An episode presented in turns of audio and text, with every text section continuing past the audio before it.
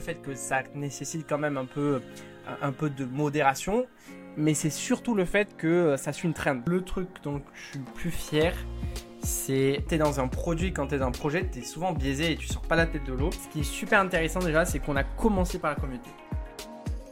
Bienvenue sur Media Game, le podcast qui vous emmène à la rencontre des créateurs de communautés, ceux qui ont mille vrais fans.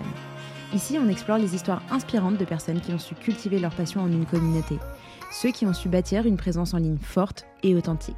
Je m'appelle Marion Carnero, cofondatrice de My Name is Bond, l'agence qui automatise ta croissance sur les réseaux sociaux. Ensemble, on va découvrir les secrets des créateurs de communautés à succès. Alors reste à l'écoute. Bienvenue du coup sur Media Game, le podcast où on parle création de communauté. Julien, je suis trop contente qu'on puisse enregistrer euh, cet épisode ensemble. Merci de faire partie euh, des premiers cobayes. Euh, écoute, dans un premier temps, je te laisse te présenter comme tu le souhaites. Il n'y a, pas de, a pas de règles dans la présentation.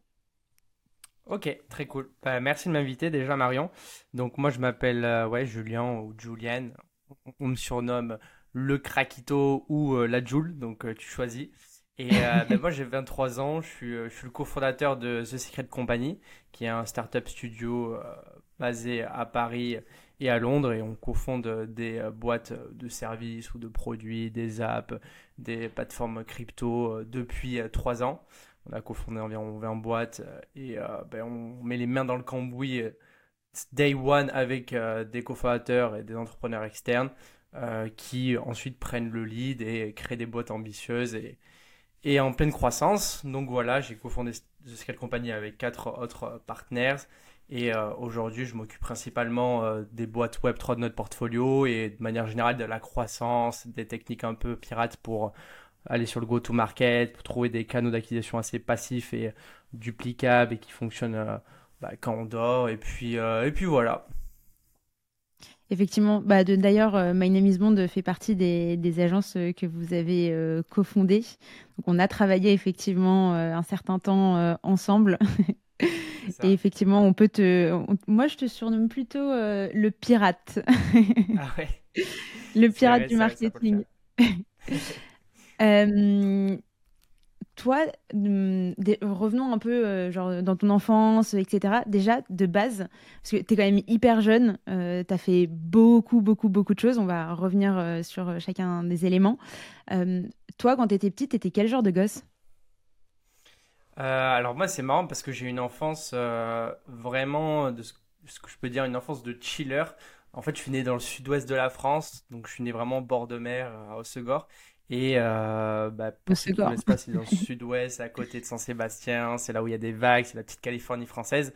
Et donc moi, mon mm. enfance, c'était vraiment skate, surf, aller, euh, bah, aller euh, comment on dit, chiller, euh, c'est-à-dire euh, se reposer, profiter avec les copains. Mais, mais en même temps, j'ai toujours fait des petits projets à côté et même des projets dans ma région natale. Donc quand j'avais 15 ans, j'ai fait un groupe, j'ai cofondé, parce qu'on était 4-5 copains à faire ça, un groupe de surfeurs et riders passionnés qu'on appelait euh, Lord of Break. Et euh, ben, on cherchait du financement auprès de, de, de villes et de mairies et ça nous euh, finançait des projets de surf, d'événements, de, de vidéoproduction. Par exemple, on, se faisait financer pour faire du surf tracté par les moniteurs ah de oui. surf et, les MNS au bord de plage. Je j'avais vu, je crois que j'avais vu une de tes vidéos sur YouTube là où tu étais déguisé en Père Noël aussi, non Ouais, ouais bon, on était, tu vois, on avait entre 16 et 18 ans et on faisait des vidéos où on surfait des vagues de 4 mètres avec des, des planches paddle géantes qui, qui pouvaient accueillir 5 personnes. Moi, j'avais une moto à l'époque, je tractais mes potes en bord de lac d'Ossegor, déguisés en Père Noël. Donc, c'était des, des, petits trucs assez fun, mais, euh, mais tu vois, euh, même si on avait ce, cette ambiance et un peu cette vie un peu chill surfer, euh, j'étais pas le seul. On aimait bien faire des petits projets avec une bande de 4-5 projets, 4-5 euh, potes, pardon, et euh, on se régalait comme ça. Et là, typiquement par rapport à ce projet qui était très orienté autour du surf, comment est-ce que, donc au-delà de, du fait d'être entre potes, qu'est-ce qui t'a motivé? Comment est-ce que vous vous organisez? Tu vois, typiquement pour trouver des sponsors parce qu'effectivement tu vois je pense que euh, bon là l'objectif du podcast c'est vraiment de parler de création de communauté comment comment y parviens etc toi en l'occurrence c'est ta première expérience. Donc cette première expérience elle émet de enfin elle vient de de ce kiff que tu as autour du surf de, de ce kiff que tu as d'être avec tes potes et de partager quelque chose qui qu'on se le dise est ultra fun. Euh, derrière, tu avais quand même un objectif qui était de trouver des sponsors pour vous faire kiffer, pour euh, voilà aller toujours un peu plus loin, j'imagine. Euh, du coup, ouais, c'était quoi votre, votre plan d'action à ce niveau?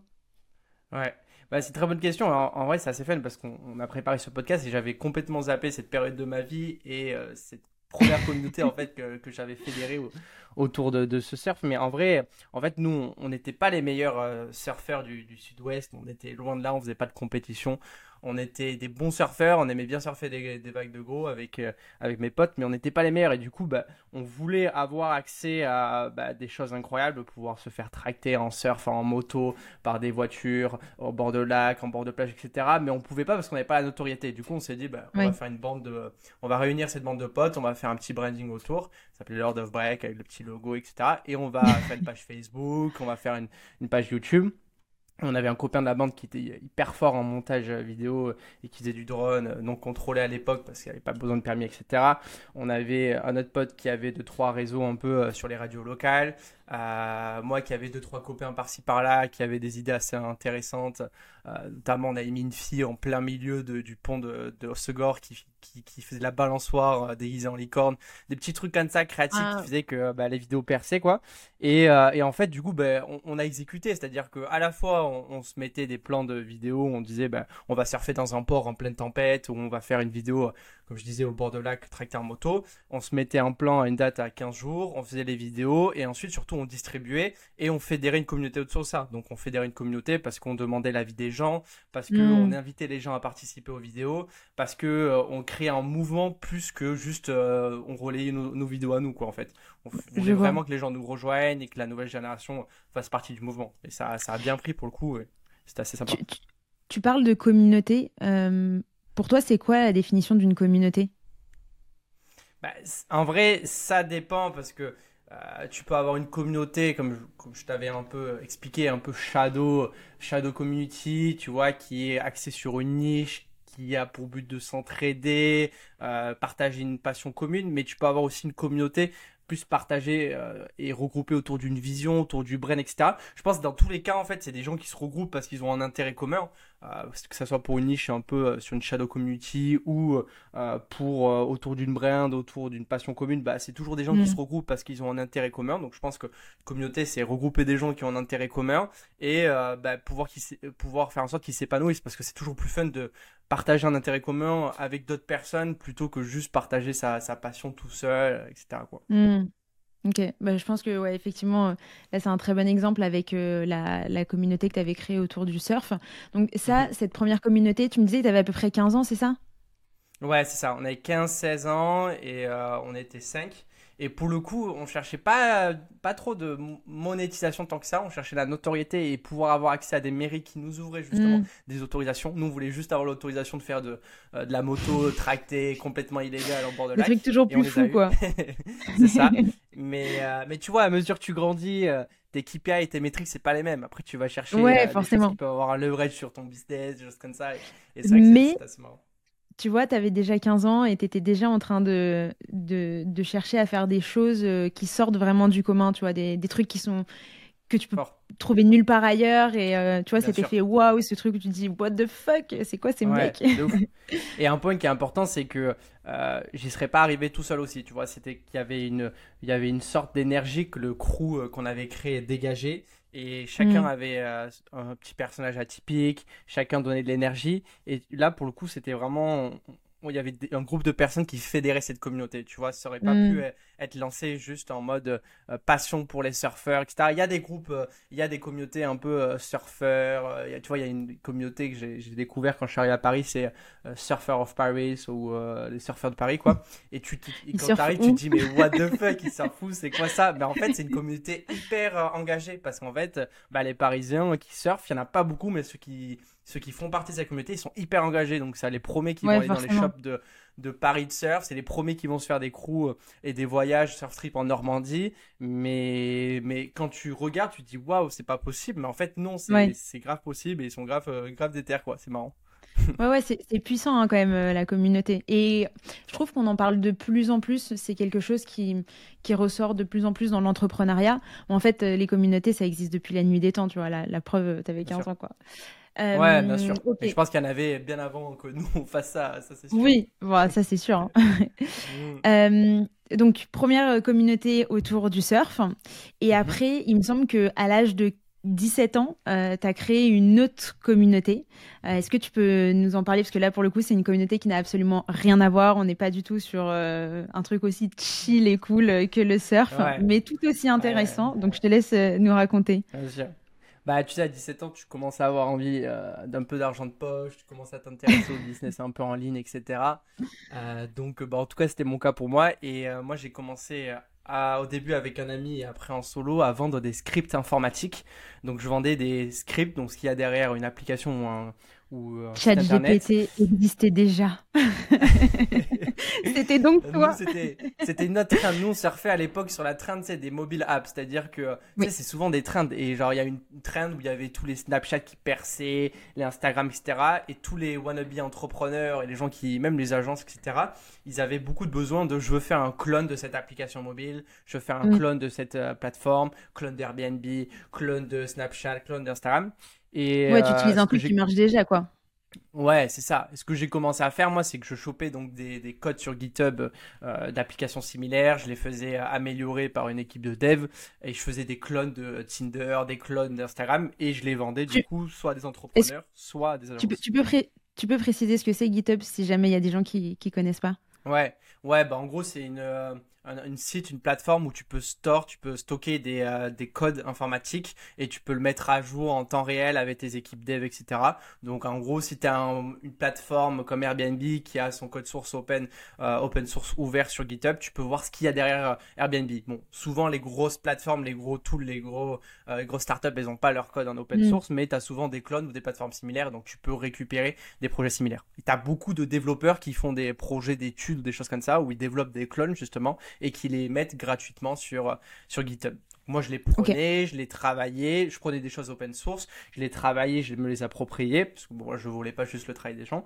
Et euh, mm. bah, je, les marketais aussi, quoi. Je, faisais euh, Uber clone, Uber Eats clone, euh, et je les vendais. Et donc ma cible c'était euh, c'était beaucoup d'entrepreneurs indépendants, euh, wannabe entrepreneurs qui voilà voulaient créer des apps parce que c'était trendy, qui voulaient dire bah, moi j'ai mon app sur l'Apple Store, c'était quand même stylé à l'époque. Euh, encore aujourd'hui je pense que ça doit être stylé d'arriver de, montrer ton app à tes copains. Et, euh, et donc pour commercialiser, pour marketer ça en fait je me suis rendu compte que un bon levier euh, d'acquisition, de conversion c'était d'avoir une communauté, mais cette fois-ci une communauté un peu shadow community, c'est-à-dire que je l'ai pas fédéré autour d'une marque, je l'ai pas fédéré autour d'un crew, mais je l'ai fédéré autour vraiment de euh, d'une problématique ou vraiment d'un intérêt commun. Et donc j'ai fait un groupe Facebook, ça s'est traduit par un groupe Facebook qui s'appelait Create Mobile Application for Entrepreneurs uh, in one one week, vraiment un truc niché, tu vois, c'était pas genre en mode vente de script informatique community, tu vois, c'était vraiment juste, je parlais du besoin, genre entraide pour créer une application mobile, c'était en anglais. Et là, je l'ai créé from scratch, donc vraiment groupe Facebook from scratch, et je l'ai monté à 3000 personnes. Donc, vu que c'est niché, c'est quand même très intéressant. Euh, j'ai fait beaucoup de ventes dessus, beaucoup d'upsells, j'ai fédéré une communauté, j'ai amélioré aussi les produits dessus. On va, on va en parler des bénéfices de toute cette communauté, mais, mais ça, ça a été une communauté vraiment euh, orientée pour créer un leverage sur ce business-là, quoi. Et cette communauté, elle était présente sur quelle, euh, sur quelle plateforme? Sur Facebook, c'était un groupe Facebook. Ok, ouais, à l'époque, Facebook c'est ça. Ça se faisait bah, beaucoup. En fait, ça se faisait beaucoup, ça se fait moins, mais ça, ça remonte et on, va parler, euh, on va en parler, on va parler de pourquoi ça remonte et pourquoi c'est intéressant quand même. Mais euh, moi, en fait, quand j'ai créé, euh, quand j'ai créé cette communauté, tu vois, on était en 2000, 2017, il n'y avait pas encore les Discord, il n'y avait pas encore les gros, les, les autres alternatives. Facebook était très populaire pour les groupes. Tu sais, c'était l'époque où tu faisais un anniversaire, tu avais un groupe Facebook, tu vois, tu faisais une soirée, tu avais un groupe Facebook. et donc, bah, Facebook, c'était le meilleur endroit en plus de ça, Facebook a beaucoup d'avantages qui font que même si t'es pas sur Facebook, tu peux avoir un funnel pour faire venir les gens sur Facebook, Mm. que ce soit en termes de SEO, que ce soit en termes de fonctionnalité. Donc c'était intéressant et ça reste intéressant. Et tout ça, est-ce que euh, tu le dis parce que maintenant tu as du recul ou au moment où tu as lancé cette première communauté, tu avais conscience de, disons, tous ces avantages que présentait euh, le fait de créer une communauté sur Facebook? Bah, en fait, moi, quand j'ai commencé, euh, j'ai vu que sur Facebook, il y avait des communautés qui marchaient bien, qui étaient hyper actives et qui fonctionnaient. Donc, euh, j'étais pas sûr à 100% que ça allait marcher. Mm. Euh, j'ai vraiment testé, euh, entre guillemets, à l'aveugle. J'ai, pour la faire grossir, j'ai fait beaucoup de chilling. Donc, on va y revenir. J'ai, spammé des groupes, en gros, pour faire venir des gens. Mais, mais je l'ai fait vraiment sans avoir, pour le coup, vraiment benchmark et regarder si c'était une bonne ou mauvaise stratégie. Tu vois, je me suis mis un sprint de deux semaines et j'avais un objectif pour faire grossir le groupe et un objectif pour voir si ça convertissait. Et les résultats Mhm. étaient assez intéressants, donc j'ai continué et, et puis voilà. Ok, Euh, très bien. Donc, euh, learning que tu as retenu de, euh, de cette création de communauté à ce moment-là? Ben, en vrai, j'étais assez content. Ça a été, tu vois, j'ai fait deux trois Shadow Community. Et je pense qu'on va y revenir aussi. Il y en a qui ont fail, il y en a qui ont réussi. Ouais. C'est là, je pense que je peux considérer qu'elle a réussi parce que bah, ça m'a aidé à vendre. Le groupe s'est développé assez facilement. Euh, c'était vraiment du passif une fois que tu avais tes Mm. 300 membres. Parce qu'en fait, Facebook, en gros, euh, si on fait le si on fait le tour de Facebook pour ramener du monde, les premiers 100, 250 personnes, tu vas devoir vraiment mettre les mains dans le cambouis. Soit t'invites tes potes parce que du coup t'es doxé, donc a pas de souci à être public. Tu peux avoir des gens qui ont, dans tes potes qui ont un intérêt commun avec ton groupe. Soit ta niche elle a rien à voir et tu peux pas inviter tes potes. Et là il faut Mm. aller, euh, faut tryhard. Moi par exemple, euh, quand j'ai fait ça, j'avais 1000 personnes sur Facebook, c'était que des jeunes de 16 ans. euh, ils avaient pas envie de Oui. créer des mobiles Mm. applications, tu vois. Ils avaient envie de surfer, chiller, tu vois. Donc moi, ce que j'ai dû faire, c'est rejoindre des groupes un peu similaires, parce qu'il y en a, tu vois, ou rejoindre des groupes, tu vois. Genre, tu rejoins des groupes. Si tu fais un, groupe, genre, créer une application mobile en une semaine euh, pour entrepreneurs, tu rejoins un groupe comme Startup Paris et tu vas aller euh, faire un petit post euh, sans faire de spam. Tu vois, tu, Shilling, c'est faire. Et tu fais la promotion, mais sans vraiment dire rejoignez mon groupe, tu vois. Ouais, et rejoins- tu d'ailleurs, attends. Petite Mhm. question, euh, à ce moment-là, parce que je sais qu'il y a quand même deux marchés, il y a le marché français, euh, francophone, et après tu as le Mhm. marché euh, international. Pour peu que tu parles anglais, en vrai, du coup, tu as des portes de partout. Toi, à ce moment-là, Mhm. ta communauté, elle était uniquement française ou tu t'es dit, vas-y, je vais pas me fermer de porte et je pars directement à l'international? Alors moi j'étais direct à l'international sur cette communauté parce qu'il n'y avait pas forcément besoin de créer une attache plus que ça et donc d'être en français, tu vois. Par exemple pour la première communauté euh, avec Lord of Break, le groupe de surfeurs, fallait que on puisse créer une attache, fallait qu'on puisse être dans notre euh, un peu zone de flow et donc vu Mm. qu'on était français, c'était naturel qu'on le fasse en français, c'était plus logique. C'était en, en plus une communauté un peu géographique, tu vois, c'était axé sur les Landes, l'Aquitaine, etc. Là sur ce type de business là, je touchais une cible qui était des gens qui veulent créer des applications mobiles en une semaine avec une technologie hybride et c'était déjà assez Mm. focalisé si tu veux pour que je puisse décider d'aller directement sur un format international parce que j'avais déjà focalisé sur des gens qui veulent créer une application mobile réseaux sociaux, des gens qui veulent créer en une semaine, des gens qui veulent créer sans se faire chier en utilisant des technologies hybrides et ces trois paramètres fait que j'avais déjà une audience qui était beaucoup plus facilement targetable. Si j'avais targeté genre juste créer application mobile facilement, ça aurait été très compliqué de le lancer. Il faut déjà être Mm. toujours niché pour une, une shadow community comme ça, tu vois. Ok. Ok, très bien. Euh, donc ça, cette communauté, tu as réussi à la développer. Aujourd'hui, elle est encore active? Aujourd'hui, je pense pas parce qu'en fait, c'est un, un point qui est important. Je te dis, je pense pas parce que j'y suis pas allé depuis un, an. Euh, normalement, ça vit tout seul une communauté. Le problème, c'est que dans ce genre de communauté, tu as quand même besoin d'avoir, si tu veux, de l'admin, c'est-à-dire euh, de la modération, pardon. De la Donc, modération, des gens ouais. qui vont, euh, ouais, qui vont valider les posts, qui vont faire des posts de temps en temps, de rajouter. Et le problème, c'est que si tu trouves pas des gens, euh, si tu trouves pas genre, si t'as pas 5 ou 10% de ta communauté qui sont des utilisateurs, enfin des membres actifs parce qu'ils sont vraiment drivés par la passion d'intérêt commun, ça tient pas le fil. Donc, si tu veux, quand c'est ton business actif, tu le fais, tu trouves des gens qui le font avec toi et ça crée une énergie commune et donc ça marche. Si toi Mm. t'arrêtes et que t'as pas des, ces 5% là qui sont surtout euh, derrière, etc., c'est compliqué. Surtout que, en plus de ça, la trend des applications mobiles et de la création des applications mobiles, c'est estompé parce que maintenant tu as des outils no-code qui font que tu tapes sur internet, crée une application, tu trouves. À mon époque, en 2017, tu tapais créer une application mobile, tu trouvais que des agences qui te facturaient 15 000 balles par, euh, par application, quoi. Donc, il y a à la fois le fait que ça nécessite quand même un peu, un peu de modération, mais c'est surtout le fait que euh, ça suit une trend. C'est-à-dire que là, tu peux avoir un groupe Facebook aujourd'hui si la trend elle est toujours actuelle, là tu vois, tu as un groupe Facebook, euh, créer application mobile, euh, euh, enfin créer application avec l'intelligence artificielle ChatGPT, j'en suis sûr que ça peut être trending le moment où ça va être trending, ça va être, ça va être autonome du moment où ChatGPT continue d'être trending, mais le jour où ChatGPT est dépassé, ou il n'y a plus mm. besoin de ChatGPT, ben, le groupe va s'estomper, tu vois. Ouais, bien sûr. Ok. Mhm. donc, ok, cette première communauté, elle est créée. Après ça, enfin, comment est-ce que tu as bougé de projet? Parce que je crois que tu as un peu la bougeotte, toi, tu, tu te mets à fond. Euh, tu te En fait, tu t'enchaînes les sprints. Euh, je crois d'ailleurs que tu fais pareil avec la bouffe. On m'a dit que tu te nourrissais par lubie. C'est-à-dire que tu te faisais un mois, genre full cornflakes, après full artichaut. Ouais, ah, J'ai bah l'impression que dans le business, c'est pareil. ouais, bah c'est vrai, c'est vrai. Bon, en fait, j'étais comme ça, tu vois, euh, jusqu'à jusqu'à 22 ans parce qu'en fait je me cherchais, tu vois. Je me cherchais et la nourriture je me cherche toujours donc effectivement je me fais des sprints de céréales, des sprints d'artichauts et je mange tout le temps la même chose tous les jours. Mais bon bref, euh, c'est pas le sujet. Pour les business c'était la même chose et je recommande à tout le monde d'avoir ce genre de, de, de mindset, de vouloir tester plein de choses c'est-à-dire focus pendant un mois, tu testes et tu regardes si ça te plaît, tu regardes si c'est intéressant et ne pas hésiter à avoir des décisions radicales, se dire ok euh, c'est intéressant mais il manque ça, ok c'est intéressant mais ça n'arrive pas, il passe à autre chose. Et moi quand mm. j'ai lancé ce business, j'avais 17, j'ai fait ça jusqu'à 18, 18 euh, ans et demi. Euh, à un moment donné, ça m'a saoulé de vendre des scripts informatiques, ça m'a saoulé de mm. faire un peu de service full time, désolé mais bon je suis pas quelqu'un du service. Et ça m'a saoulé aussi, même si je l'ai productivisé, on pourrait y revenir, ça m'a saoulé aussi parce que bah, c'était pas le business avec le founder market fit maximal quoi en gros, genre c'était pas là où je voulais finir ma life quoi. Et donc j'ai passé le projet en projet. Euh, j'ai fait pas mal de choses entre temps. J'ai fait de l'import-export, j'ai vendu des masques euh, pendant le Covid. J'ai fait euh, une application justement pour visiter Paris avec des balades touristiques sur mesure. Et c'est là où j'ai ah, créé une autre communauté qui a fail, si tu veux qu'on en parle. Ouais, voilà, je veux bien qu'on en parle un peu aussi. Est-ce que tu peux nous en dire plus sur cette communauté? Bah, Déjà, comment, mm pourquoi tu as voulu la créer et euh, pourquoi elle a fail? Ça veut dire quoi fail hmm. pour toi? Euh, hmm. Vas-y, dis-nous.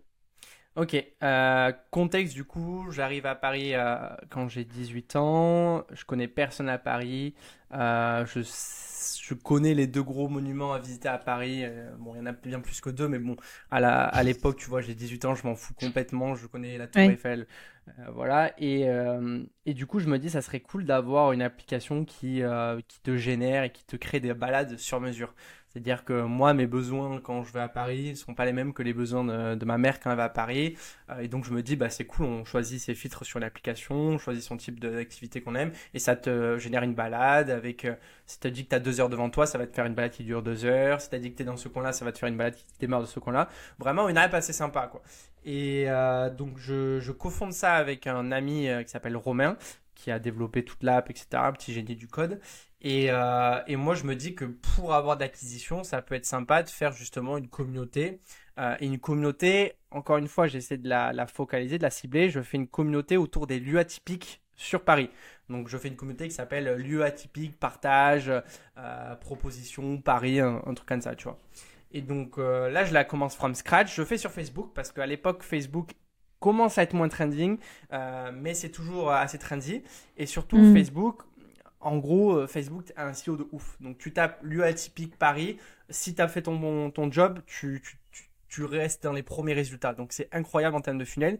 Et pour le coup, les lieux atypiques, vu qu'on avait une audience à l'époque et une cible à l'époque qui était de 30 ans à 40 ans, bah, ils, ils, étaient tous sur Facebook. Donc on reste sur Facebook et on fait ce groupe-là, on le fait grossir.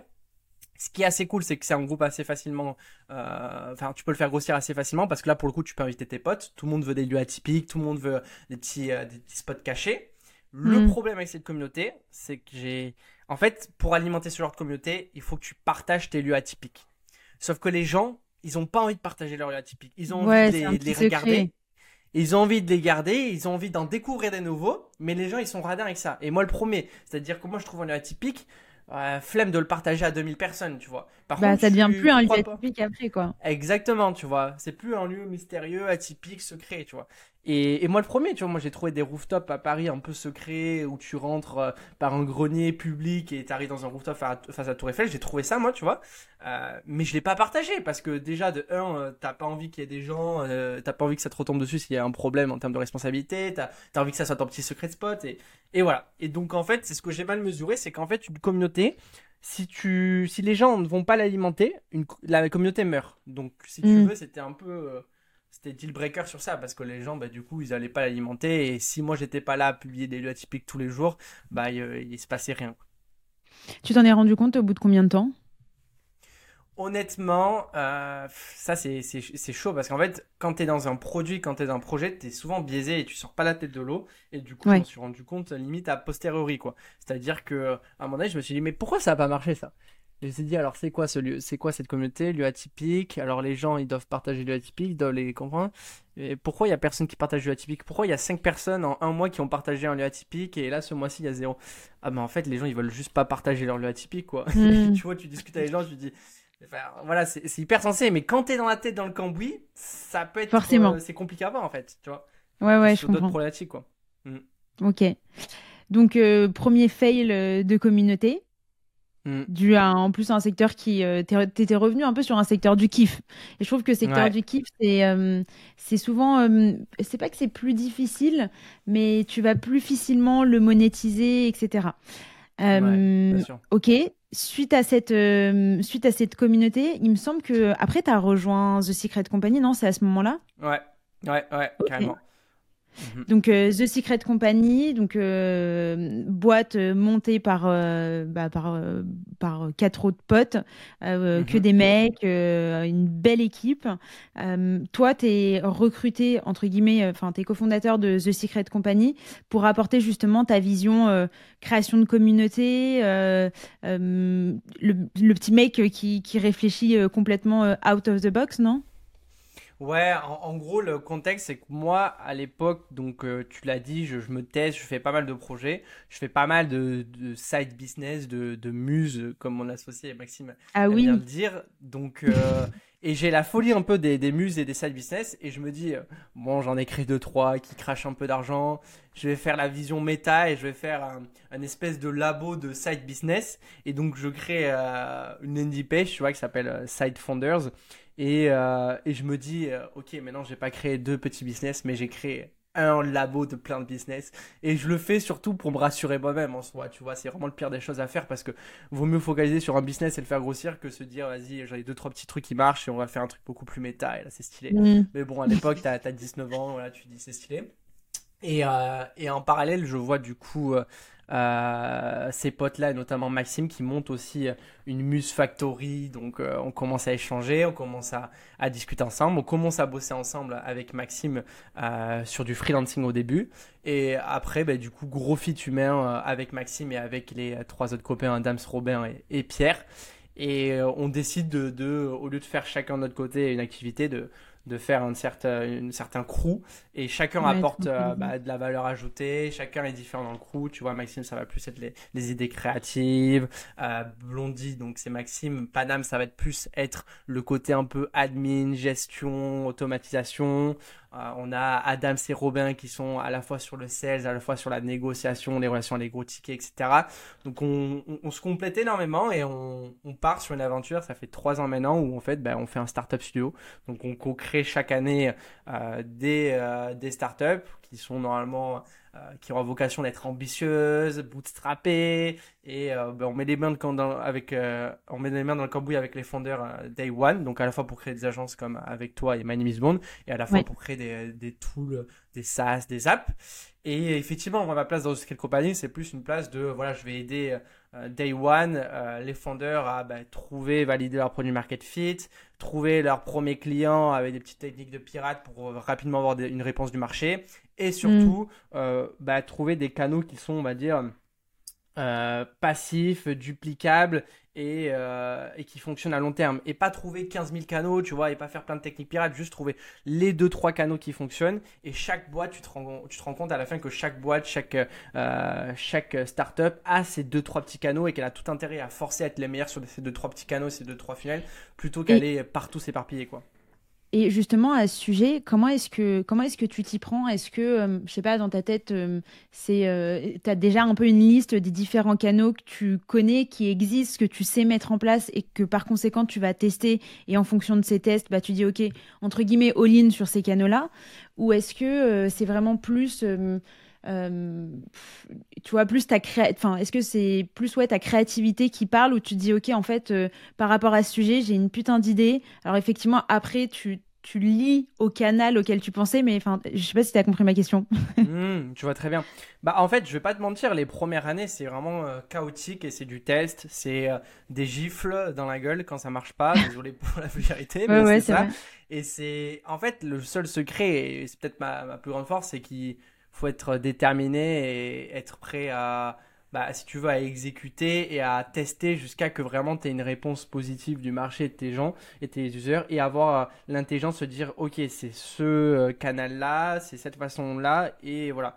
Aujourd'hui, après trois ans, tu as des, as des intuitions, donc euh, tu as des choses où tu te, bah, des types de projets, tu te dis, bah ouais, direct, il faut attaquer sur cet angle-là, sur ce positionnement-là, etc. Euh, mhm. On essaye aussi de rendre les choses moins chaotiques en ayant euh, des petites notes de notre côté pour faciliter ça. Mais la réalité, c'est que le lancement d'une boîte et le go-to-market, la grosse, encore plus, bah, c'est chaotique. Il faut être juste prêt à mettre les mains dans le cambouis, tester des choses et avoir euh, l'intelligence d'être radical aussi. Quand il y a un truc qui marche pas, tu coupes. Quand il y a un truc qui fonctionne, tu te focalises. Et voilà. Hmm, j'avoue, c'est un bon point. On a tendance souvent à oublier que.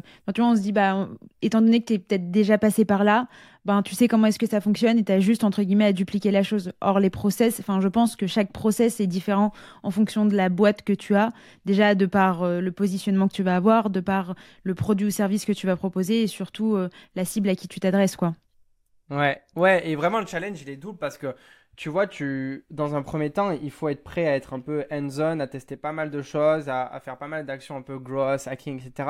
Mais il faut pas que tu restes enfermé sur ça, tu vois. Euh, être un bon gross, c'est pas faire plein de petites stratégies tous les jours, des, nouvelles stratégies, faire des petits hacks, être un bon gross, c'est avoir euh, l'intelligence au début de tester pas mal de petites choses en étant d'être orienté sur des, stratégies qui peuvent être le plus pertinentes. Déjà avoir un petit filtre à l'entrée et surtout mhm comprendre assez rapidement en étant data driven, tu vois, ce qui marche et ce qui peut marcher et focaliser dessus, tu vois, genre euh, la grosse, on te la présente souvent en mode bah justement, tu es un pirate, tu testes plein de trucs, tu fais plein de trucs par-ci par-là et ça ramène des gens. Non, en vrai, tu testes au début, euh, tu as déjà un filtre d'entrée et à la fin, tu as deux trois cadeaux qui se débarquent et tu te focalises sur ça. Tu vois, moi, il y a beaucoup de boîtes au final qui on a testé plein de stratégies et aujourd'hui, elles dépendent de deux sources d'acquisition qui sont mm. qui sont pérennes, qui fonctionnent bien, tu vois. Ouais, je trouve que c'est un bon point, effectivement. Ok. Mm. Et euh, d'ailleurs, petite question euh, donc par rapport à ton, à ton parcours et le fait que tu aies euh, rejoint The Secret Company. Jusqu'à présent, tu étais, j'allais dire, tu étais solitaire, mais même pas parce qu'en fait, tu étais souvent avec un, un crew, etc. Mais mm-hmm. concrètement, toi, ça a changé quoi justement de, de rejoindre The Secret Company? Ouais, ben, en, en soi, c'est vrai que j'ai quand même bosser avec deux trois cofondeurs dans ma dans ma vie mais souvent tout seul quand même et c'est d'ailleurs une des grosses raisons mm. qui a fait que euh, pour moi c'était euh, encore plus euh, naturel de rejoindre The Secret Company et de cofonder ça avec avec mes quatre potes. Euh, il y avait effectivement le fait qu'on s'apprécie tous, on se valorise tous, on a tous euh, cette complémentarité, mais le fait de se dire qu'on s'entend bien et on, vit cette aventure ensemble, ça peut paraître bullshit, mais ça compte énormément dans la balance. Et donc, ce qui a changé, c'est vraiment euh, un nouveau prisme en fait. Entre entreprendre tout seul et entreprendre avec en étant cinq personnes, en vivant ensemble, on est coloc ensemble, en faisant des projets qui sont complètement divers, mais en s'apportant de la valeur ensemble. Bah, en vrai, t'as ta relation avec l'entrepreneuriat, ta relation avec euh, monter des boîtes et les faire grossir, c'est complètement différent. En fait, c'est plus en jeu à la fin. Euh, quand t'es tout seul, tu vois, c'est pas fun. En vrai, personne joue euh, dans un, la PlayStation en, jeu, en jeu en solo maintenant. Ils jouent tous en multiplayer, tu vois. Bah, aujourd'hui, mm. quand tu crées une boîte avec plusieurs associés, c'est un peu la même relation. C'est-à-dire que t'es vraiment dans, un, dans une logique multiplayer. chacun s'entraide, chacun s'apporte la valeur. Chacun aussi ça se donne de génie ou ben, on le laisse tranquille. Et, euh, et c'est cool. Franchement, c'est plutôt l'ouverture et vraiment, c'est un, autre, un autre game. Tout le monde ne peut pas aimer. Hein. Il y a beaucoup d'indie makers, euh, de développeurs, de builders qui, qui aiment build alone, tout seul. Euh, mais pour le coup, moi, tu vois, je suis quelqu'un d'assez solitaire, assez sauvage, etc. Mais ce format-là me, me, justement me fait sortir un peu de ma zone de confort et me permet, tu vois, de, de réussir des choses que j'aurais jamais réussi tout seul, tu vois. Donc, vraiment, mm. Ouais, et puis de toute façon, c'est assez hybride comme, comme manière de faire. Euh, mais ouais, j'adore l'approche que vous avez et, euh, et, et, ce truc, tu vois, où, en fait vous essayez un peu de tout gamifier. Je trouve que c'est en fait c'est challengeant et, et, en fait, ouais, c'est ça, la vie est un jeu, euh, l'entrepreneuriat mmh. est un jeu, et, et, tu vois, ton objectif, c'est d'atteindre certains niveaux au fur et à mesure, de sortir des cartes, des cartes Joker au bon moment, etc. Donc, ouais, ouais. c'est vraiment ça. Hein. J'aime bien, ouais, ouais, vous êtes. Euh, en fait, ouais, je crois à un moment donné, vous, avez vous aviez un positionnement euh, avec The Secret Company à dire bah, justement que euh, on est tous des. On a tous un super pouvoir, on est tous Avengers en nous, et c'est juste qu'il faut mhm. réussir à trouver justement ce super pouvoir, et d'une certaine manière, vous étiez aussi là pour, pour pousser des idées, pour trouver les bons entrepreneurs, etc. Ouais, c'est ça. En fait, nous, dans cette baseline-là, on, on dit plus que les gens avec qui on travaille, notamment par exemple toi, ont ce secret euh, power ou ces secret power euh, qui nécessitent d'être un peu boostés pour être euh, révélés, tu vois. Mm. Et nous, c'est plus dans cette logique-là, on va, on va identifier ça assez facilement parce qu'on a en flair une certaine intuition avec le temps et on va le mettre au, profit d'un business ambitieux et qui fonctionne, tu vois. Et tout le monde, entre guillemets, peut avoir ce, ce secret power. Après, ça dépend aussi ce que tu vas en faire, tu vois. Oui, forcément. Mhm. Ok. Euh, donc, quand tu es euh, chez The Secret Company, euh, bon, tu as accompagné pas, mal, pas mal de boîtes, tu as vachement mis la main à la pâte. et toujours dans cette vision et cette envie de créer des communautés, vous avez tenté euh, de créer euh, une certaine communauté, notamment autour des muses. Alors, on en a parlé tout à l'heure. D'ailleurs, est-ce que mhm. tu peux euh, nous réexpliquer ce qu'est une muse pour peut-être ceux qui ne hmm. savent pas? Une muse, du coup, c'est un business, mais qui a pour vocation d'être le plus passif possible, ou qui prend le moins de charge mentale possible. Donc à la fois en termes de temps, mais même en termes d'ambition et de feeling, tu développes une muse pour que ça soit vraiment quelque chose qui travaille pour toi, quelque chose qui te ramène euh, bah, du leverage, donc financier, ça peut être une muse aussi qui te ramène du leverage en termes d'opportunités, de contacts, etc. Mais qui ne mm. voit pas donner énormément d'énergie, faire quelque chose d'ambitieux, etc. Une muse, c'est comme un side business, euh, comme un business un peu euh, que tu fais sur le côté. Et mm. voilà, le, but d'une muse, du coup, c'est de le rendre le plus passif possible et le plus, on va dire, automatisé possible. Euh, nous, en fait, on, on, aime bien ce concept de muse parce que quand on a commencé jusqu'à compagnie, on, a vu et on a cofondé deux types de boîtes. Euh, certaines boîtes donc devenaient des boîtes ambitieuses, grossissaient en termes de crew, allaient chercher des objectifs toujours plus gros euh, chaque mois, et d'autres boîtes bah, décidaient en fait par choix de s'orienter plus vers une muse. Et du coup, ben on a on a cofondé des boîtes qui sont donc, on a cofondé des muses et on a cofondé des boîtes. par exemple, CoMaker, mon agence productivisée qui vendait des scripts informatiques, c'était une muse. Pourquoi? Parce que mon ambition, c'était pas de créer une boîte, un SaaS, un produit ou une, agence de service très ambitieuse. Mon mm. ambition, c'était de pouvoir euh, aller euh, euh, me balader tranquillement pendant que je vende des scripts informatiques en passif, d'éviter le moins de travail possible, c'est-à-dire qu'au lieu de vendre du service, je vendais des, scripts, donc un fichier zip que tu téléchargeais. Et euh, j'avais pas pour ambition d'aller chercher des chiffres de fou. Moi, aller chercher les 2000 euros de profit par mois, ça m'allait très bien. Donc c'était cette muse. Et dans l'équipe, on a tous fait euh, plus ou moins des muses. Euh, par exemple, mon associé Maxime faisait un type de muse qui est assez intéressant, c'est tu développes des sites satellites un peu marketplace fictive, euh, comme euh, en Food Truck ou euh, une salle à Paris. Euh, tu fais un site qui est ultra optimisé de niveau SEO, donc qui est très présent sur Google pour pas mal de recherches. Tu récupères des leads, donc de potentiels prospects sur ta niche. Par exemple, si tu fais un site qui s'appelle Millet en Food Truck pour de la location de food truck, tu récupères des gens mm. qui remplissent des formulaires pour le food truck et tu renvoies ces leads à des prestataires food truck. Ils vendent ou ils louent leur food truck et tu prends une commission. C'est une autre type de muse. Et euh, mon associé Maxime était euh, très très euh, hypé aussi par les muses.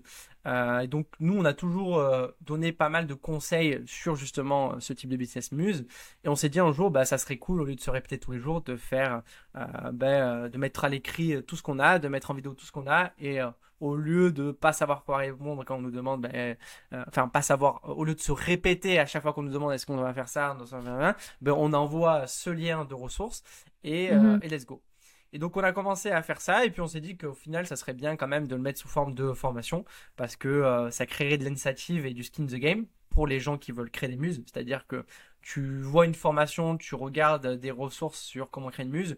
Si tu as investi de l'argent personnellement, euh, si tu as investi euh, ton temps personnellement, euh, tu vas avoir beaucoup plus de skin the game et tu vas avoir beaucoup plus de chances de créer quelque chose qui marche. Et nous, notre but, c'était aussi que les gens créent quelque chose qui marche parce que pour nous, c'était un moyen d'identifier des entrepreneurs pour le startup studio qui pouvaient créer des boîtes ambitieuses dans le futur, tu vois. Et donc au début, c'était plus euh, dans cette optique-là qu'on a créé donc euh, la formation euh, Secrets pour les muses. C'était donc arrêter de se répéter et pouvoir avoir du skin the game des futurs fondeurs qui pourraient être dans quelle compagnie. et donc on s'est dit bah, allons créer une communauté autour de ça et on, donc on a créé encore une fois un groupe Facebook parce que la cible pareil la trentaine présent sur Facebook en termes de SEO c'est incroyable Facebook et euh, on a créé un groupe qui s'appelle euh, Créer sa muse, euh, profit passif, un truc comme ça. Et voilà, donc on l'a grossi. Le petit learnings de ça, c'est que en fait, je pense qu'avec du recul, la, formation, on l'a pas créé pour que ça soit quelque chose on l'a pas créé pour que ça soit une muse justement, on l'a pas créé pour que ça soit un business, on l'a créé euh, pour euh, délivrer de la valeur euh, sans avoir à se répéter et pour trouver des talents. Et du coup, on n'a pas fait les bons choix pour créer justement quelque chose qui aurait pu être le meilleur sur le marché. On n'a pas fait des bons choix marketing et positionnement qui fait qu'on aurait pu être la formation de référence pour créer sa muse. Et de manière générale, une muse, c'est super vague. C'est-à-dire que tu peux créer une muse en faisant un site satellite, tu peux créer une muse en faisant une application mobile, tu peux créer une muse en faisant un e-commerce.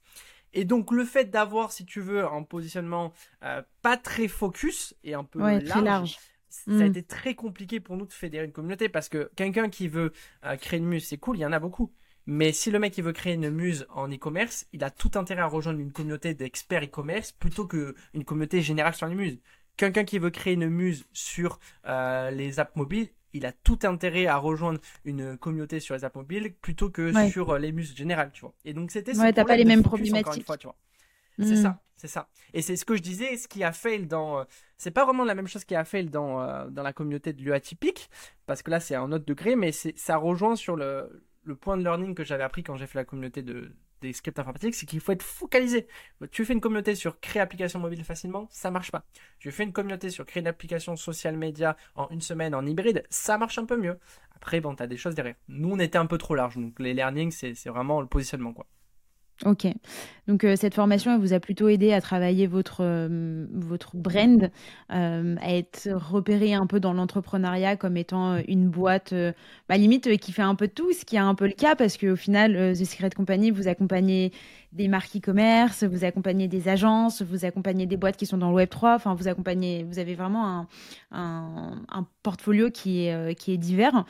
Mmh D'ailleurs, dans, ce portfolio, donc suite à cette création de communauté, euh, je crois que c'est plus ou moins à ce moment-là que vous avez intégré un projet qui était en rapport avec le Web 3, parce que jusqu'à présent, et euh, arrête-moi si je me trompe, euh, vous aviez plutôt développé donc euh, des boîtes qui étaient soit dans le e-commerce, soit qui étaient plutôt typologie agence. Alors même si c'était au début certaines des agences qui avaient pour vocation à, être bah, limite une muse parce que bah, parce que voilà automatisation etc.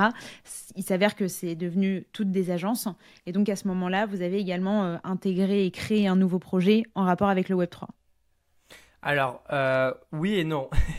Ah. Donc, nous, on n'a pas fait que du service et de l'e-com. C'est pas bien, t'as pas fait tes devoirs.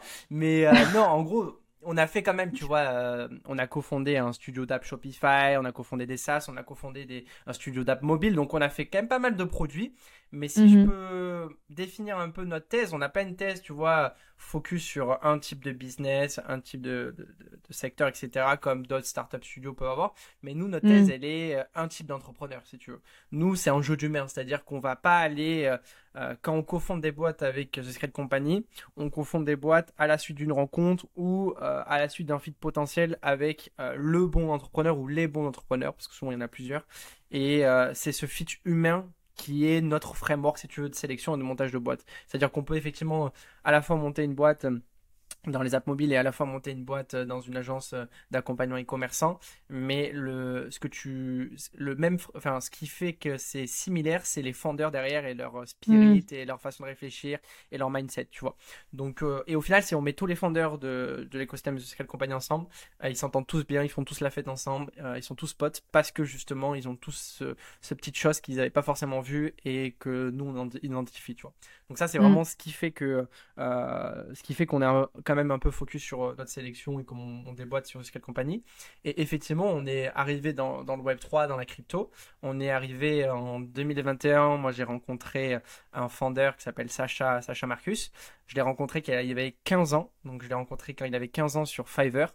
Euh, moi, je cherchais à, à, faire un bot sur Twitter et lui, il était euh, freelance dessus. Euh, c'est rare de voir des Français sur Fiverr et c'est rare de voir des Français euh, qui sont tout jeunes sur Fiverr. Quand, j'ai vu sa photo et que j'ai vu que c'était un lycéen, et j'ai direct fait euh, Ah ouais En plus de ça, il était français. Et en plus de ça, quand il a pris ma mission et qu'il a validé le montant, il m'a dit Ok, juste pour te prévenir, je sais pas du tout faire ta mission, mais vu que tu as payé que j'ai que 3 jours pour la faire, je la ferai, ce sera fait en temps. Donc moi, ce spirit, j'adore. Tu vois, c'est le spirit un peu. Spirit un peu pirate, you make it. Ouais, exactement, tu vois. Mais euh, ils se donnent les moyens. on parle de code, euh, tu vois, bot un peu complexe, etc. Donc c'est quand même assez intéressant. Et donc depuis ce moment-là, euh, moi je l'ai harcelé, ce, garçon. Je lui dis, mec, on peut être game changer pour toi. on en parlait hier, il était à l'appart. Il disait, le premier souvenir que j'ai de toi, Julien, c'est que tu m'as dit que t'allais être game changer pour moi. et, donc, et ça a été le cas finalement.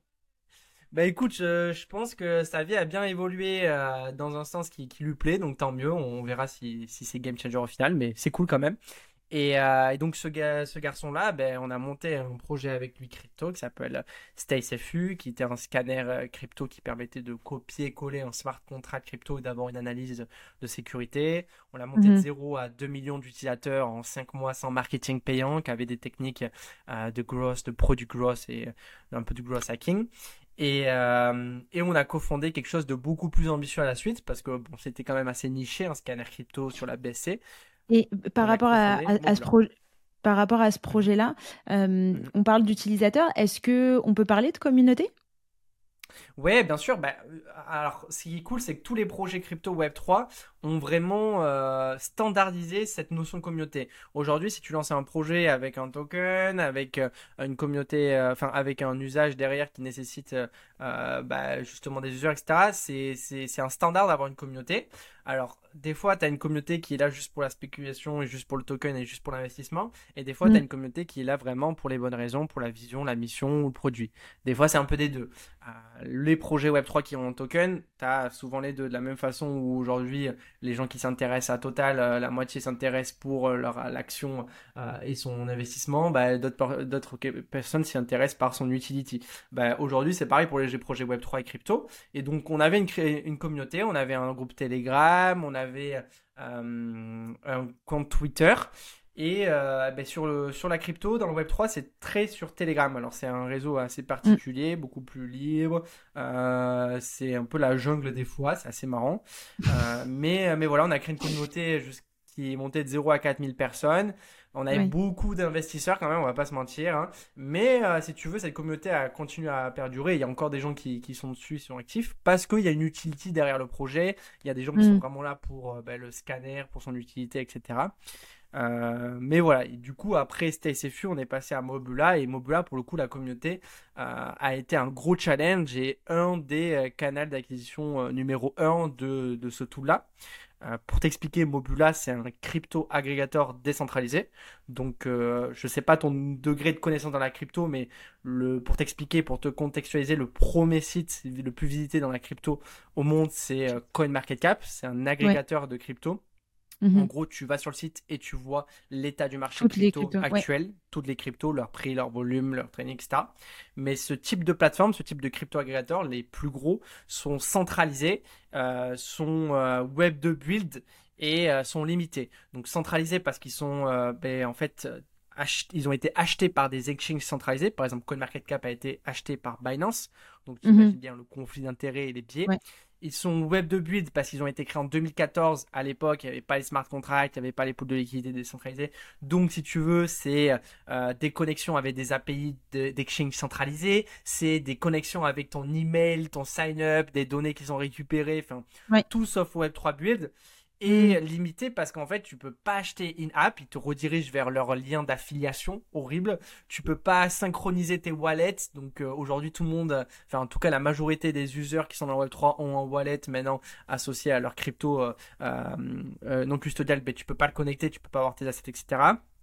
Et donc, si tu veux, nous on s'est dit, bah, il y a un beau momentum, c'est le bon moment de créer une solution décentralisée, trustless, c'est-à-dire que elle dépend de la blockchain et du coup bah, c'est un, as un degré de confiance, t'as même pas besoin de t'interroger. Euh, il y avait d'autres acteurs qui commençaient à essayer de faire, si tu veux, des solutions indépendantes, d'autres concurrents qui se disaient justement nous on n'est pas associé à une boîte, etc.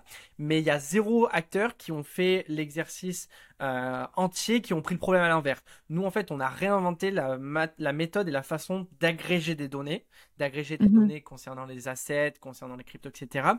Et euh, de vérifier ces données et de les émettre et de les broadcast sur le site. Donc on a fait un protocole d'agrégation de données de crypto décentralisé. Et une fois que ce protocole était fait, la V1 a, mis deux mois à être fait, justement codé principalement par Sacha.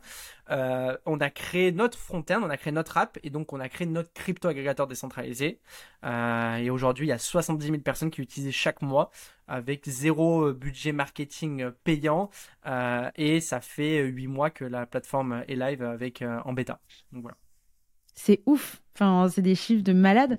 Et euh, comment, comment est-ce que vous avez réussi justement à, créer cette communauté autour, euh, autour de la crypto, autour du Web 3 Parce que, alors là, tu nous as euh, raconté donc toutes les, toutes les communautés que tu as pu créer concrètement, parce que là, c'est pas une, une, communauté où le fondateur se met en avant. Enfin, tu vois, il n'y a pas trop de personal branding qui, qui est pris en compte. Et je trouve ça hyper intéressant parce que tu es obligé de te démarquer différemment concrètement, euh, et si tu veux bien en parler, euh, vous avez mis quoi en place et qu'est-ce, qui, qu'est-ce que vous avez testé qui potentiellement n'a pas marché et qu'est-ce qui vous a ramené le plus de, trafic?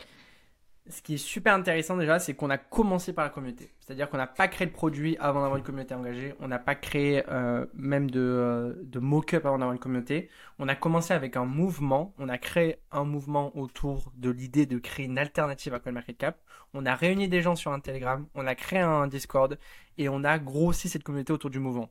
Et donc ça c'est intéressant et c'est ce que je recommande à beaucoup de projets Web3 parce qu'ils peuvent se le permettre parce que si tu veux quand tu es Web3 et tu fais un projet euh, à vocation d'être euh, ben, euh, par la communauté, owned par la communauté, etc., tu peux créer ce sentiment d'appartenance encore plus fort et donc tu peux avoir cette communauté encore plus engagée. Et donc nous on a créé ce mouvement, on a dit qu'on voulait les créer avec la communauté, qu'on voulait créer ça avec les users et directement on a eu des gens qui ont rejoint, des gens qui ont partagé le Discord et le Telegram. Mm. Et les gens ont rejoint la communauté pour le mouvement, pour le fait de créer une alternative à euh, ces acteurs centralisés qui euh, ben, rendent l'expérience horrible, euh, qui rendent les données souvent biaisées. Et donc voilà, on a créé cette communauté avant de créer le produit. Et ce qui a été intéressant avec Mobula, c'est qu'en plus de créer cette communauté avant de créer le produit, une fois qu'on a créé le produit, donc on avait la communauté, on a mhm. co-build le produit avec la communauté.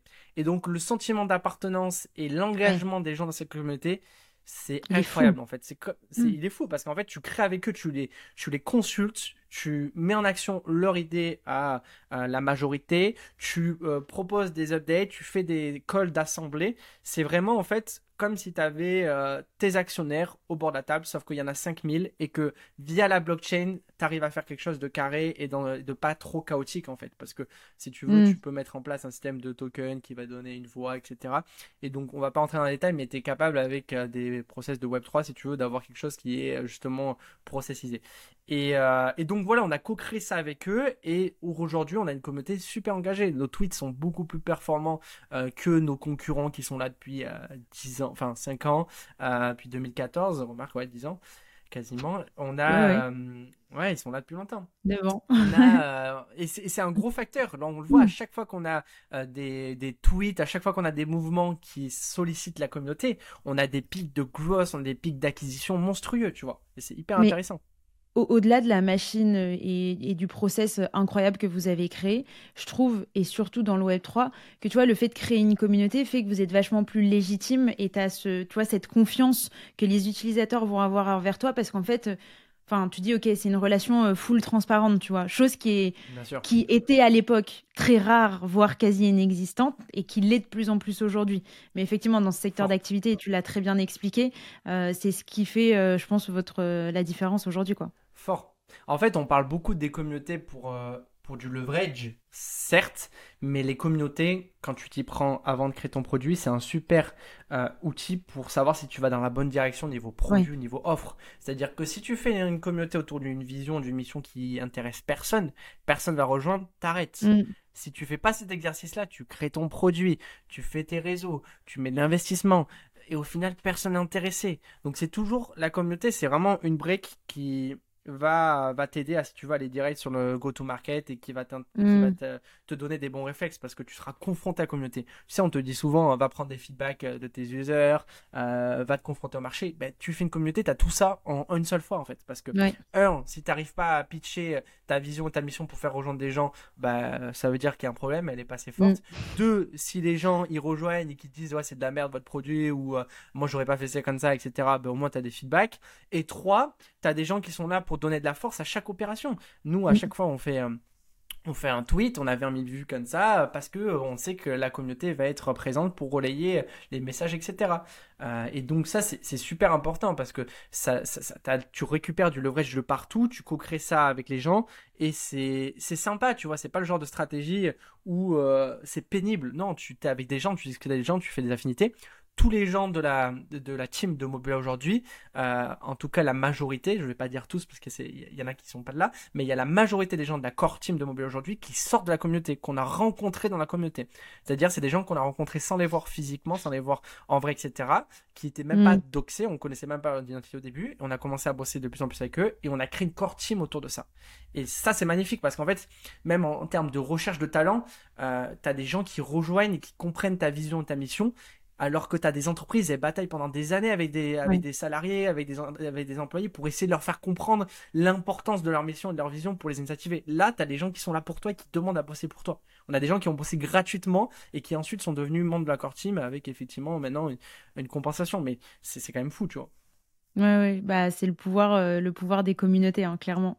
Je trouve ça hyper intéressant et te dire que ouais, effectivement, bon alors souvent c'est quelque chose qui c'est un impact que tu réalises aussi sur du long terme, tu vois, où tu dis, ah ouais, en fait, tu, sors un peu la tête de l'eau et tu dis, ah ouais, ok, j'ai réussi à construire tout ça. Et après, tu as des gens effectivement qui te contactent, etc. Donc, ouais, c'est en fait créer une mmh. communauté, c'est un leverage euh, pour l'acquisition en tant que tel, en termes d'utilisateurs, en termes de clients, mais aussi d'un point de vue recrutement, recherche de nouveaux talents. Ouais. Et, euh, et ouais, c'est hyper puissant.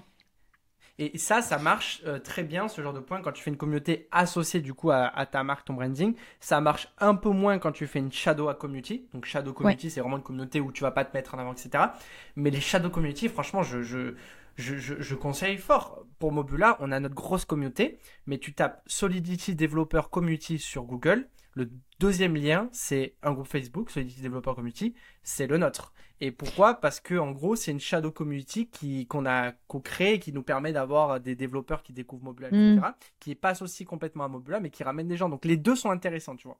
Mais est-ce que c'est un terme qui est vachement recherché? De Solidity Developer Community?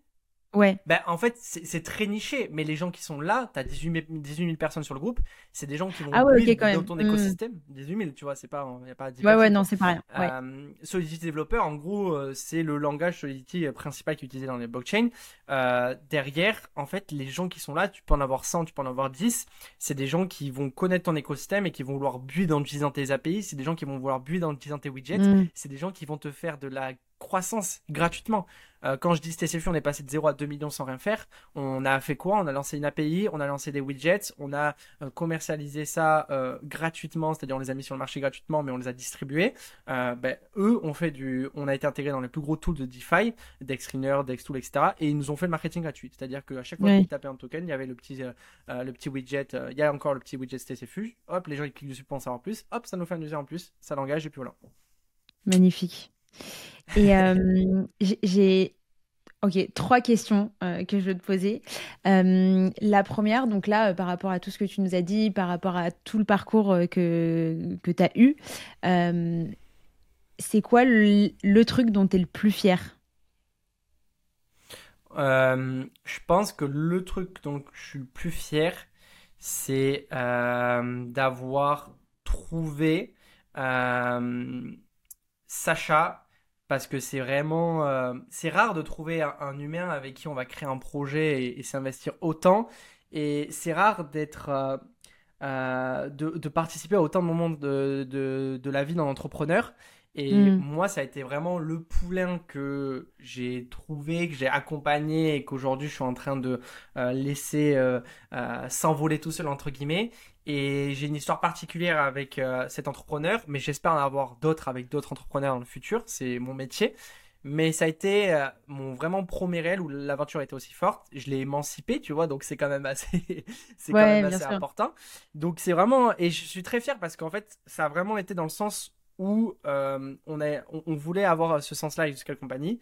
Euh, Maxime, mon associé, avait eu ce genre de relation avec d'autres entrepreneurs qui ont créé des boîtes incroyables dans notre écosystème. C'était vraiment euh, ce que je, ma target en fait de 2021-2022, c'était vraiment d'arriver à essayer de reproduire ça et, et ça s'est bien passé et je suis assez content du résultat. Donc vraiment, c'est plutôt la, la, fierté humaine d'avoir su sentir quelque chose dans quelqu'un et l'avoir mm. amené jusqu'à où ça en est aujourd'hui. C'est plutôt cette fierté. d'avoir concrétisé la chose. Hmm. Ok. Et euh, si demain tu devais euh, créer une communauté de zéro, euh, tu t'y prendrais comment? Bah, déjà, j'essaierai de comprendre euh, bah, où c'est que euh, ces gens-là ils sont. Donc, en fonction du projet que je veux faire, où c'est qu'ils sont. Tu vois, c'est plus intéressant. Tu veux faire une communauté euh, qui target des gens qui ont, je sais pas, entre 30 et 40 ans. Tu sais qu'ils sont sur Facebook, mais est-ce que c'est pertinent? Donc, vraiment, essayer d'aller où ils sont parce que c'est plus facile de rediriger des gens dans une source, dans un endroit où ils sont déjà présents, tu vois, plutôt que les faire venir. Aujourd'hui, tu fais une communauté autour, je sais pas moi, de des produits pour enfants. Tu vas pas faire un groupe euh, Telegram, tu vois, les mamans, elles ont pas Telegram, tu vois. Mm. c'est peut-être un cliché, mais dans ma tête, elles ont pas ça. Il faut faire des... il faut, il faut checker ça plus en, détail. Mais voilà, aller où ils sont. Deuxième question et deuxième point que je verrai, c'est euh, voir sur quel angle je les réunis. Est-ce que je les réunis sur la problématique? Est-ce que je les réunis sur euh, la brand? C'est deux choses différentes. Euh, tu fais un produit pour les nourrissons, la problématique, ça va être, je sais pas, nouvelle maman, euh, comment s'habituer. Tu fais mm. un, produit sur les nourrissons, tu vas faire bah, une brand forte autour de ça, des NBV, marque française, etc. Bah, tu vas faire une communauté autour de, de ta brand, etc. Et troisième point, je définirai quel est mon but dans cette communauté et comment euh, elle s'alimente toute seule? Est-ce que mon but c'est justement que euh, les mamans reçoivent des conseils dans cet exemple-là et que du coup bah, il y ait du partage de, conseils entre mamans, etc. Comment on fait en sorte qu'il y ait ce partage de mamans et que ça, aille, ça soit auto-alimenté, etc. Et euh, donc vraiment je définirais vraiment comment on fait en sorte que ce groupe il vive tout seul. C'est les trois grosses étapes. Ok, très clair. Et dernière question, euh, si tu pouvais inviter euh, quelqu'un à prendre la parole justement sur ce podcast pour parler communauté, médias, t'inviterais qui? Hmm. Franchement, je sais euh, sais pas si ça te, si ça te plairait, mais moi j'ai un, copain qui est pas du tout dox, c'est-à-dire qu'il te donnera jamais son identité, etc. Mais il a fait des grosses communautés de investisseurs crypto, etc. Mais si tu veux, c'est super intéressant parce que c'est ultra niché, ultra. Euh, les gens ne connaissent pas ce milieu-là. Ultra shadow, ultra niché et ultra pirate. Et il est passé d'une communauté de 0 à 40 000 personnes euh, en secret. Il a jamais donné son identité. Il a jamais fait de marketing payant. Il a juste tryhard, etc. Et si tu veux, je peux t'introduire ce genre de guest. Moi, j'aime bien les.